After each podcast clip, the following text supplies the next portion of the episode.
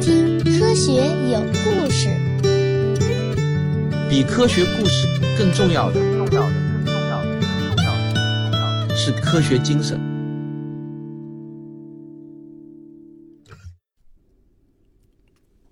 一九九八年五月二十五日傍晚，一辆吉普车载着几名记者飞驰在一条笔直的公路上，在公路的两侧就是一望无际的阿塔卡马沙漠。天边没有一丝云彩，太阳的余晖将四面的天空染成了从深蓝到紫红的渐变色。此时的银河已经从天空显现出来，绚丽的星空比城里的街灯还亮。记者们赶到目的地的时候，天色已经全黑，但欧洲南方天文台帕拉纳尔观测站的控制室里却灯火通明。用工程师的话说啊，这里从建成到现在就从来没有来过这么多人。这里距离智利首都圣地亚哥足足有一千三百多公里，让记者们千里迢迢来报道的，正是欧洲南方天文台盛大望远镜的首次测试。每个人都死死地盯着控制室里的主显示器，焦急地等待着测试结果。突然啊，负责调试的工程师斯皮罗米利奥中了邪似的从椅子上跳了起来。项目负责人塔伦吉努力控制着自己的情绪，大声说出了屏幕上的数字五十。他所说的五十啊，指的是望远镜的观测分辨率达到了五十毫角秒。这一成绩足以让盛大望远镜跻身于世界最强望远镜的行列。数据确认无误，整个控制室都沸腾了。两天后，欧南台的八个成员国同步举行了新闻发布会。会上公布了盛大望远镜拍摄的第一批照片，一时间各国媒体都在争相报道这个爆炸性的消息。他们引用了欧南台总干事贾科尼的那句话：“这是世界天文史上伟大的一天。”但是啊，没想到的是，盛大望远镜的新闻仅仅上了一天的热搜，就被另外一条天文学的重磅新闻给取代了。什么呢？就是 NASA 高调宣布，哈勃望远镜拍到了人类第一张系外行星的照片。但是啊，NASA 的发现虽然重磅，却并没有经过同行评议。而很快呢，NASA 就主动承认，所谓的系外行星，那不过是背景星空中较暗的恒星而已。不管 NASA 是否故意为之，这种争抢新闻热点的举动啊，还是让天文爱好者们闻到了浓浓的火药气息。那么，欧洲南方天文台的盛大望远镜到底是何方神圣，竟然能让傲视群雄的 NASA 也心生嫉妒呢？想要知道这个问题的答案，咱们就要从欧洲南方天文台诞生的日子给你讲起。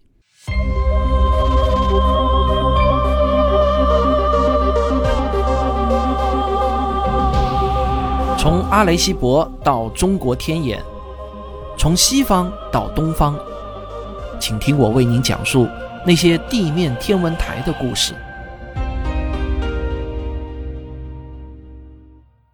自从伽利略造出第一台天文望远镜之后，将近三百年的时间里，欧洲都是世界天文学当之无愧的中心。借助越来越先进的观测工具，欧洲涌现出了一批又一批杰出的天文学家，取得了举世瞩目的成就。但是，接连的两次世界大战让大洋彼岸的美国是一夜暴富，而身为主战场的欧洲却千疮百孔。美国先后斥资建造了世界最大的胡克望远镜和海尔望远镜，顺利地超越了欧洲，坐上了世界天文学的头把交椅。欧洲的天文学家做梦啊都想找回昔日的荣耀。一九五四年一月二十六日，十二名欧洲天文学家在荷兰的莱顿大学签署联合声明，正式把建设欧洲南方天文台的事情提上了日程。这就是著名的莱顿宣言。当时呢，大型天文台啊主要都建在北半球。人类对南半球天空的观测是相对不足的啊，无论银河系的中心，还是与银河系最近的恒星系，还是与太阳系最近的恒星，都处在南天区。所以啊，他们就希望整合欧洲国家的力量，一起在南半球建立一个顶级天文台——欧洲南方天文台，也就是我们常说的欧南台。所以啊，欧南台成立之初，目标就是顶级天文台，而他们的对手毫无疑问就是美国。不过，这个世界第一啊，可不是靠嘴来说的。想要建设一家顶级的天文台，第一个问题呢，就是选址。一个顶级的地面天文台对自然条件的要求极其苛刻。首先啊，稠密的大气以及大气中的水分子都会造成光线的衰减，所以呢，天文台的选址应该海拔越高越好，气候越干燥越好。另外，为了保障充足的观测时间，晴朗的夜晚必须越多越好。为了减少光和大气污染的干扰，距离城市要越远越好。除了这些，空气中不规则的湍流也会扭曲光线，导致星光扭曲，就好像水中望月，水面是越平静越看得清楚。这就是所谓的视宁度。视宁度也是考察天文台选址的重要指标。为了找到一个理想的台址，科学家们从1955年开始，整整花了九年的时间，跑遍了整个南半球的高原和沙漠。他们常常两个人开着一辆载着设备的汽车，在地球上最恶劣的环境中风餐露宿。1962年11月，他们来到了智利北部的阿塔卡马沙漠。经过一番测试后，他们惊讶地发现，这里的气候条件远胜于已经作为备选地址的南非卡鲁沙漠。这简直啊，就是为天文观测量身定制的圣地。阿塔卡马沙漠极度干旱，一年中晴朗夜晚的天数啊，更是惊人的超过了三百天。这里没有土壤，只有沙石，连最原始的单细胞生物都难以生存。如果不考虑天空的颜色，这里的环境看起来啊，会与火星更加相似。对于这种地方，矿产资源呢就是唯一的财富。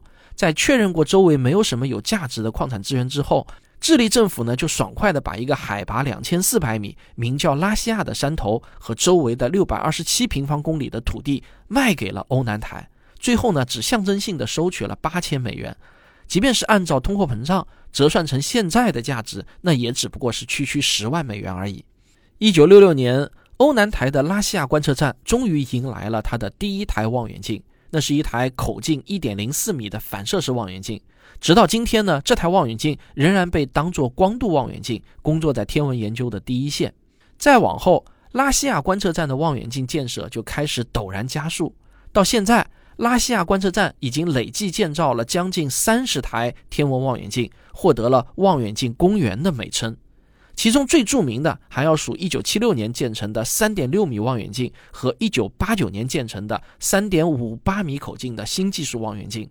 3.6米望远镜是欧南台为追赶世界一流而建造的第一台大型望远镜。当时呢，世界上最大的光学望远镜啊，是一九四八年美国在帕劳马天文台建成的海尔望远镜，口径呢是达到了5.08米。欧南台的3.6米望远镜从设计到建成足足花了二十多年的时间。虽然距离世界最大还尚有差距，但总算啊也混进了顶级望远镜的俱乐部了。一时间呢，欧洲各国的科学家纷纷提交观测申请，三点六米望远镜很快就变得一叶难求。在顶级设备的吸引下，瑞士和意大利呢也是陆续加入到了欧南台。欧南台的成员国增加到了八个，成员国多了，资金问题呢就得到了缓解，但现有的望远镜却更加紧张了。一些成员国甚至把其他天文台的设备拆下来，安装到拉西亚观测站来缓解压力。有天文学家干脆提议，欧南台应该投资造一台口径更大的、更先进的望远镜，最好呢直接超越美国的海尔望远镜，成为世界第一。但是大望远镜啊，可不是有钱就能造的，因为反对建造大望远镜的不是人力，而是无处不在的重力。重力会使望远镜的镜面发生轻微的形变，这种轻微的变化对于小口径的望远镜来说呢还不算严重，但随着镜片的加大，这种形变的影响就会变得越来越明显。当镜片更大也无法实现观测精度的提高时，就达到了望远镜的极限。为了减少重力对镜片的影响，工程师们不得不把主镜照得越来越厚，进而使建造成本成倍的增加。在合理的预算水平下，五米的口径几乎就是光学望远镜的极限了。不过，有需求就会有人想办法。一九八二年，欧南台的工程师雷蒙德·威尔逊首次提出了主动光学技术。原理呢是在望远镜镜面下方安装一种支撑装置，当镜面发生形变的时候，这些装置可以进行实时检测和校正，从而抵消重力的影响。也就是说啊，望远镜可以自己检查镜片的形变，并调整自己时刻处于最佳状态。但是呢，很多人并不看好这项技术，因为在当时的自动化技术水平下，要实现望远镜的实时自主的检测调整，简直呢是难如登天。难怪一位著名的美国天文学家会说，威尔逊啊，他是在痴人说梦。但威尔逊呢，并没有知难而退。经过数年的实验、测试、改进，他终于帮助欧南台建成了世界上第一台应用了主动光学技术的望远镜——新技术望远镜。它的口径呢是三点五八米，跟之前的三点六米望远镜相比啊，主镜重量降低了一半，造价呢也只需要原来的三分之一，但分辨率却提升到了原来的三倍。那一年，新技术望远镜众望所归地登上了《天空与望远镜》的杂志封面。这是美国最受欢迎的天文学杂志，封面文章盛赞说这是迄今为止最好的望远镜。欧洲面对美国，终于在望远镜制造技术上扳回了一局。新技术望远镜的成功，完美的诠释了技术创新在天文观测中的重要性。现在，主动光学技术已经成为了全世界所有大型望远镜的标配。而威尔逊呢，也因为他对大型望远镜的发展做出的卓越贡献，获得了2010年的卡弗里天体物理学奖。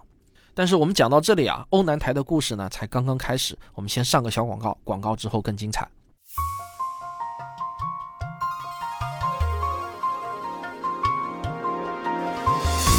我的新书《植物的战斗》和旭东老师的新书《生命的战争》已经打包上市。各大网上书店有售，每一章都是一个新奇有趣的故事。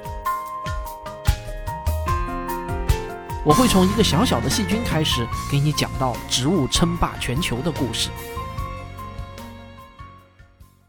如果回顾二十世纪天文望远镜的发展历史，我们可以发现一个有趣的规律：从一九一七年的二点五米胡克望远镜，到一九四八年的五米海尔望远镜，再到一九九三年的十米凯克望远镜。就像摩尔定律一样，望远镜的口径呢，每几十年就要增加一倍。所以从八十年代开始啊，又到了鸟枪换炮的时候。世界主要发达国家的八到十米级望远镜纷纷的开工建设，三到五米望远镜很快呢就算不上是高级活了。这种情况下，欧南台自然是不能躺平的。早在新技术望远镜建成之前，欧南台就把十米级望远镜，就是盛大望远镜的建设提上了日程。盛大望远镜由四台八点二米的单元望远镜和四台一点八米的可移动辅助望远镜组成，那真的是一个不折不扣的大家伙。现在的地方都不够大了。为此呢，欧南台就重新与智利政府签订协议，给即将开始建设的盛大望远镜找了个新家，就是位于拉西亚北部六百多公里的帕拉纳尔山。这里呢，海拔两千六百多米，观测条件比拉西亚更好。一九九三年，盛大望远镜的基建工程正进行的如火如荼。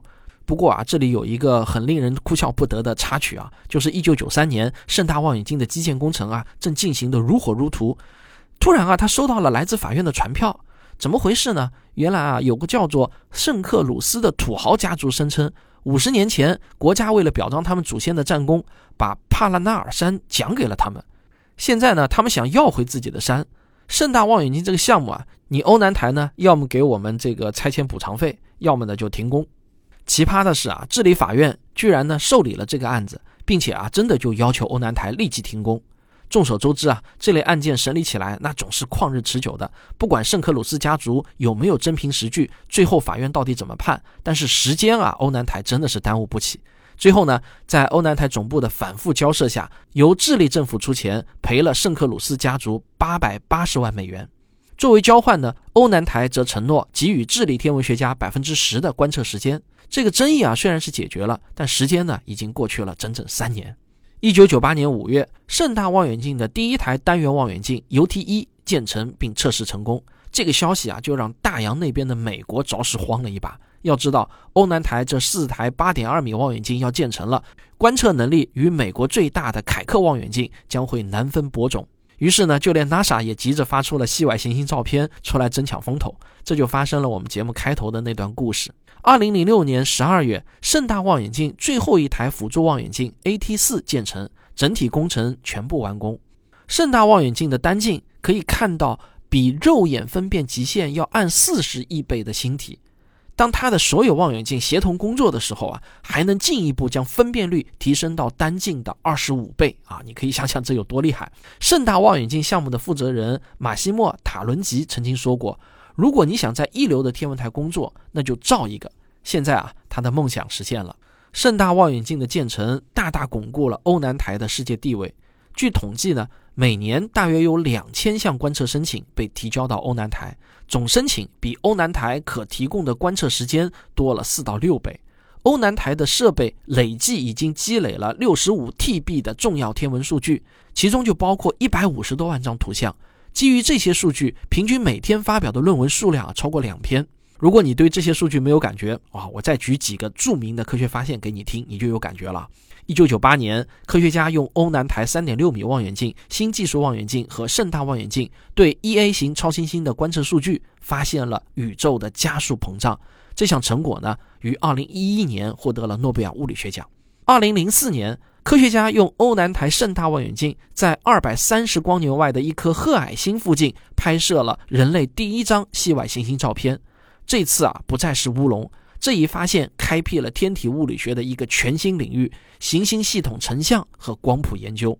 二零零八年，科学家用欧南台新技术望远镜和盛大望远镜对银河系中心区域的恒星进行了长达十六年的跟踪观测，证实了银河系中心超大质量黑洞的存在。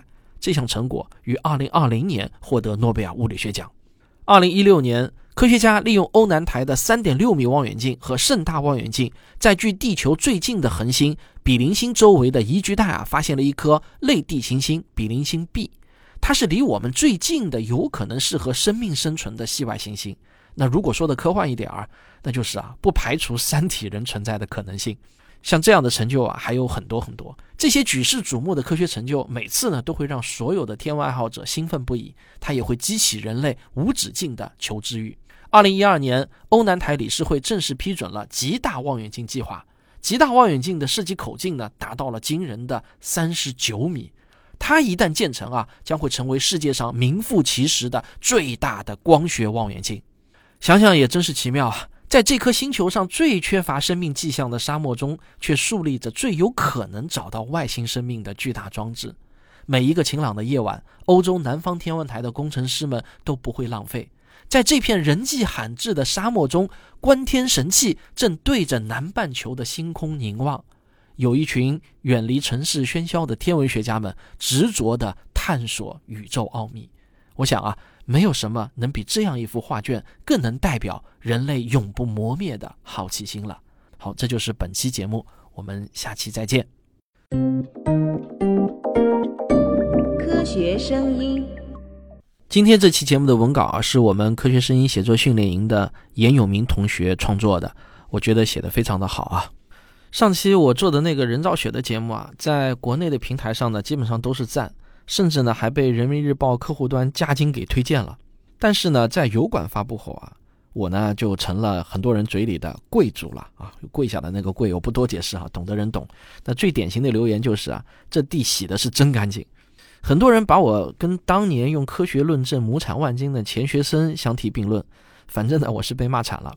我发现啊，现在最可贵的一种精神呢，就是能够把立场和观点分开的思考能力。凡是与自己立场不一致的观点，就一定是非蠢即坏的。抱着这样的想法的人啊，现在我看是挺多挺多的。但这个世界呢，往往是很复杂，坏人可能做好事，好心也可能办坏事。还有一些人呢，有一种很奇怪的想法，他们认为啊。敌人是永远不能夸的，自己人是永远不能骂的。如果一个人夸一下敌人做的好的地方，骂一下自己人做的不好的地方，就会被认为是精神分裂。但如果我们冷静的想一想啊，一天到晚说敌人什么都烂，自己人什么都好，那样能做到知己知彼吗？能真的打胜仗吗？比如说，我觉得徐州丰县就做得很烂，那里有不止一块烂肉需要被剔除，才能保持我们整体机体的健康。这个啊，不是给境外势力递刀子，而是一个公民最正常的情绪表达。我最近呢，在微博上注意到了一个叫“我能抱起一百二十斤”的号，他就是那位作为个人去封建调查，结果呢被抓进看守所，又被无罪释放的勇敢的女士。她在微博上就讲述自己的亲身经历，我觉得这样的一手信源啊，值得我们认真的看一看。那么点到为止吧，因为言多必失嘛，下期再聊。